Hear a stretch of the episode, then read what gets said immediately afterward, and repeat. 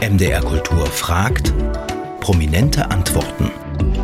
Der MDR Kultur Fragebogen. Sprüche und Widersprüche. Haben Sie ein Vorbild oder eine Lebensmaxime? Nein. Welches Bildungserlebnis ist Ihnen in Erinnerung geblieben?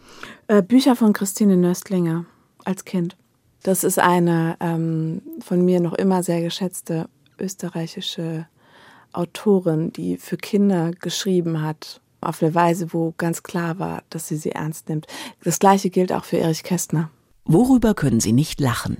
Schlechte Witze, die auf Kosten von schwächeren Leuten gehen. Ähm, das ist meistens das Kennzeichen von schlechten Witzen. Sein und haben. Was haben Sie sich zuletzt Schönes gekauft? Oh, ich würde mir so gerne mal wieder was Schönes kaufen. Ich würde gerne, ähm, ja, bis die Frage ist, was ich mir gekauft habe zuletzt. Ähm, ich mag super gerne so ähm, Duty-Free-Shops am Flughafen. Da habe ich mir irgendeine schwachsinnige Creme gekauft, an deren Wirkung ich nicht glaube, aber es macht trotzdem Spaß, sie zu kaufen. Welches Buch würden Sie niemals weggeben?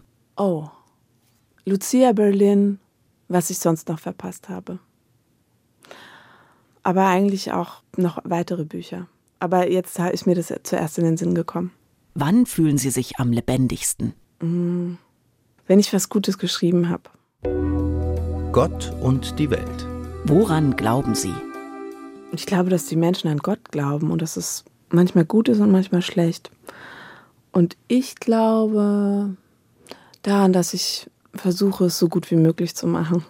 Alles. Gibt es für Sie einen Ort des Friedens? Ja, unter Wasser. Beim Schwimmen, beim Tauchen. Was meinen Sie, war Ihre letzte gute Tat? Wirklich gute Tat? Wow. Mir fallen so ein paar Sachen ein, aber die Frage ist so schwer zu beantworten. Mm. Mein Sohn wollte heute unbedingt sein Fußballtrikot anziehen. Und er soll eigentlich nicht immer zu sein Fußballtrikot anziehen, aber ich habe es ihm erlaubt. Freud und Leid. Wovon haben Sie zuletzt geträumt? Keine Ahnung, ich weiß nie, was ich träume. Welche Musik berührt Sie am tiefsten? Also eigentlich klassische Musik. Bach, weil das bei uns immer zu lief. Obwohl mir Bach auf die Nerven geht. Aber doch, er berührt mich sehr. Mozart ebenfalls. Aber was mich im Moment sehr berührt, ist Tour. Das ist ein deutscher Rapper, der sehr schön singen kann.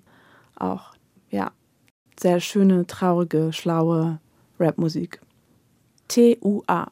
Was finden Sie schwerer? Anfangen oder aufhören?